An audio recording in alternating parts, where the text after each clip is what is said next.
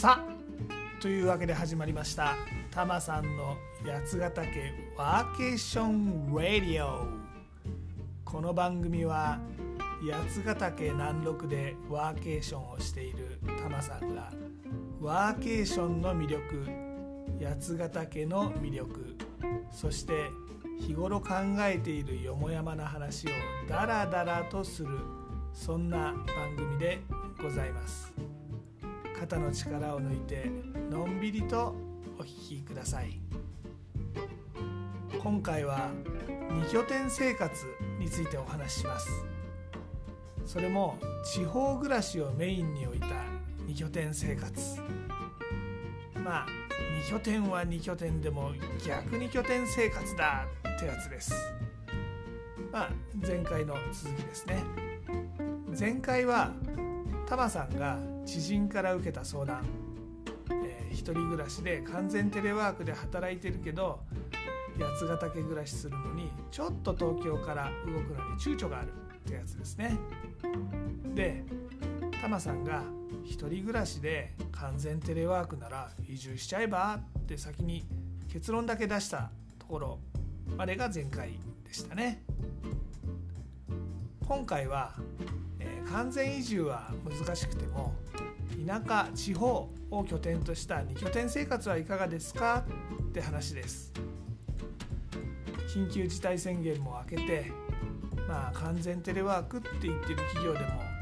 もしかすると今後ちょっとは出勤しなくちゃいけない事態も来るかもしれないですしね。多分この不透明な状況が移住の決断を躊躇させてるって人結構多いんじゃないかなって思うんですよね。で多くの人がその中で両立を目指してちょっと郊外の方に引っ越したり、え東京をメインにして、え2拠点生活をしたりっていうまあソリューションっていうかな結論に落ち着いてるんじゃないかなと思います。前回も東京都からの転出庁が5ヶ月連続出ていく人の方が多いっていう話をしましたが住民票をちゃんと移してる人に限っても毎月2万人から3万人東京都から転出してるんですよね。この都心から郊外または地方への移動は明らかなトレンドっぽいです完全に地方に移住っていうのはまだ不安なんだけどテレワークだしちょっと広い部屋もう一部屋ある家で働きたいっていう需要ですね。なので人気なのは神奈川千葉埼玉。あとは東京とかいわゆる多摩地区といった郊外のようです。で、えー、今回はその中で、えー、2拠点生活についてです。2拠点生活。一般的なのは自宅をそのまま東京に持って別荘とか、まあ、第2の拠点を地方田舎に持つっていうやつですね。で、えー、この2拠点生活どのくらい普及してるのかなって調べたんですがなかなかちゃんとした統計情報まだ見つからないんですね。あのいろんな観光庁役場なんかもこの2拠点生活をしてはいるんですがじゃあ実態どのくらいなんだろう？これなかなかちょっとわからないところです。でアドレスとかあの多拠点生活のためのサブスクリプションサービスが今いろいろ出てるんですがその紹介サイトが多く出てきました。でこのアドレス、まあ、最大手なのかどうかちょっと分かりませんが著名なところですね、えー、多拠点生活のサブスクリプションサービスですがこれの会員数が2020年4月に7000人を超えたっていう記事が出てました、まあ、多分想像ですがあ今はこれもう1年以上前の話ですからね。1万人は超えてるんじゃないでしょうか。こういう方たちがノマド型のテレワーク多拠点生活を楽しんでるんじゃないかと思います。まあみんながみんな別荘が買えるほどお金が自由になるとは限らないとだからまあアドレスとかあとホテルを安く使えるサブスクリプションサービスでハフっていうのもありますが、えー、こういったサブスクリプションサービスみたいなのを活用していろんな場所に移動して働いてみるっていう人多いんじゃないかなと思います。もしくは古民家とかですね安い物件を買って DIY 的に手を入れて週末遊びに行ったりする、まあ、こんな話もよく耳にするようになりましたね。もちろんこれはこれですごくいいことだと思います。が、まあ、今回ちょっとご提案するのは逆に地方、まあ、例えば八ヶ岳南麓のようなところに拠点を持って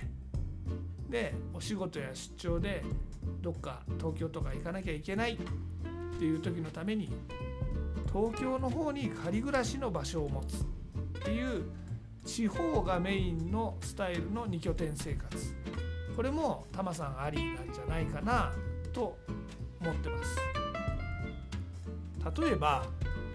今これまで東京で 2LDK とか 3DK とかのマンションに住んでいて八ヶ岳に行く時は貸別荘に泊まるとか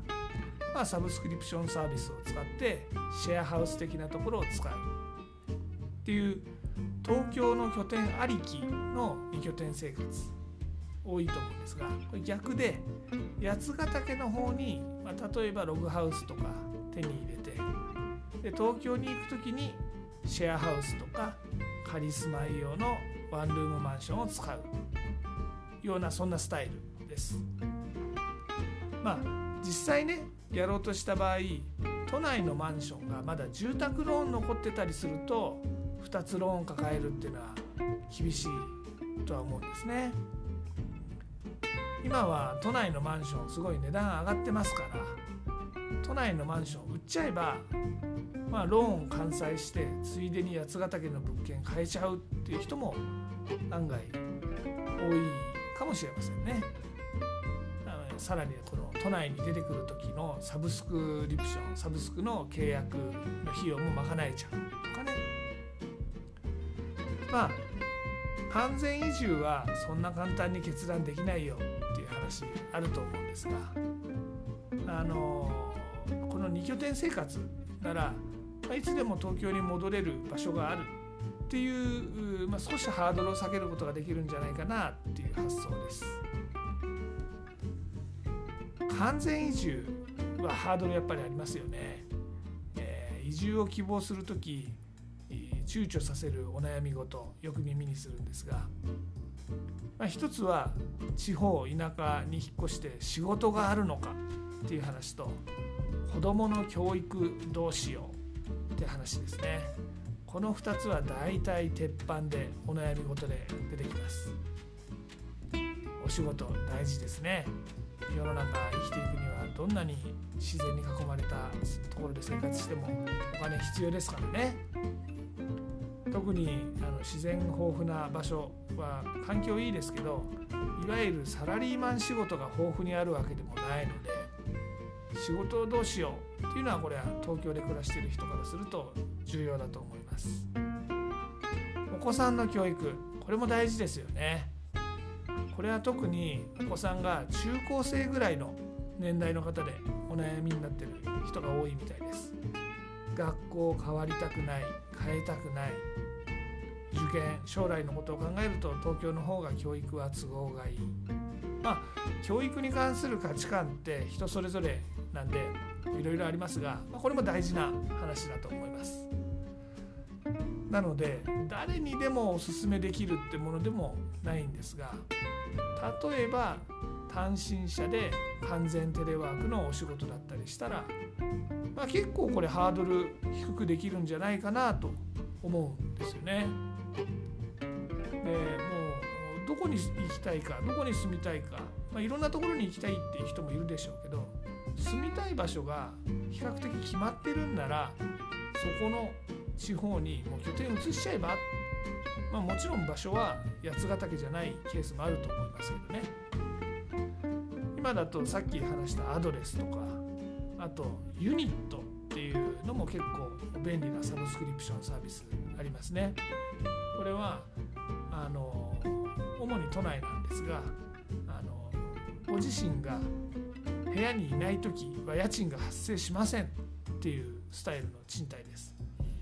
なんでこういうのは比較的お手頃に都内の拠点作りも作れるんじゃないかなと思います。これはねこの逆に拠点生活。先週久しぶりにタマさん東京にお仕事に行ったって話この番組でもしましたがその際にやっぱり改めて実感したんですよね。あ東京ってもう日常じゃなくてもいいな。特別な時かなきゃいけない時に行ければいいな。以前は東京のお店とか飲み屋っていうのはタマさんが生活するために必要だったしお仕事するにも東京にいないと話にならなかったんですけれども。でも今の時代お仕事は大体どこからでもできるように、まあ、幸いなことにタマさんの仕事はねなったし買い物とか飲み屋もまあ八ヶ岳に住んでいても十分楽しめるってことも分かってきたんですよね。確かに例えばですよ高級なところキューベイのお寿司とかルースクリスのステーキとか、ま、そういうのは八ヶ岳にいたら楽しめませんしあとブルーノートでライブ聴くとかね、まあ、そういうのも八ヶ岳だと楽しめません。でももともと東京にいた頃からそんなの毎日やってないからね。毎日どころか年に1回もやるかやらないかぐらいでしたからね。なのでむしろ八ヶ岳南麓とか田舎で暮らしてる方がハッピーなんじゃないかなって思うんですよね。この贅沢な風景に囲まれてすぐ山に遊びに行けて。だってねちょっとスーパーまでお買い物に行きますと。食料品とかね。行くのももう道は紅葉に囲まれて春は桜に囲まれてでも南アルプス見ながら絶景ドライブですよ。それにタマさん別に絶対東京になんか行かないぞって言ってるわけではないのでお仕事であったり、まあ、プライベートでもね買い物とか東京でしか体験できないイベントとかあればその時は東京に行けばいいわけですよ。単に毎日そこにいる必要がないっていうだけで。だって行こうと思えば2時間ちょいで行けるわけですからね。そう考えると八ヶ岳。まあじゃなくてもいいんだけどどっかお気に入りの田舎ねに拠点を持って必要な時に東京に出ていく。こんな逆2拠点生活っていうのはかなりハッピーなやつなんじゃないかなと思います。いかがですか？今回は八ヶ岳でのんびり暮らして必要な時に東京に出るっていう逆2拠点生活。これハッピーなんじゃないのっていうお話でした。ちょっと2回連続社会派っぽく語っちゃったので次回はまたちょっとぬるくいこうかなと思います。引き続きお付き合いくださいませ。で、えー、タマさんの八ヶ岳暮らしはインスタグラムのハッシュタグブラタマリ的なでも案内しています。またワーケーションに関する情報はタマさんのブログ TMR tmr-llc.jp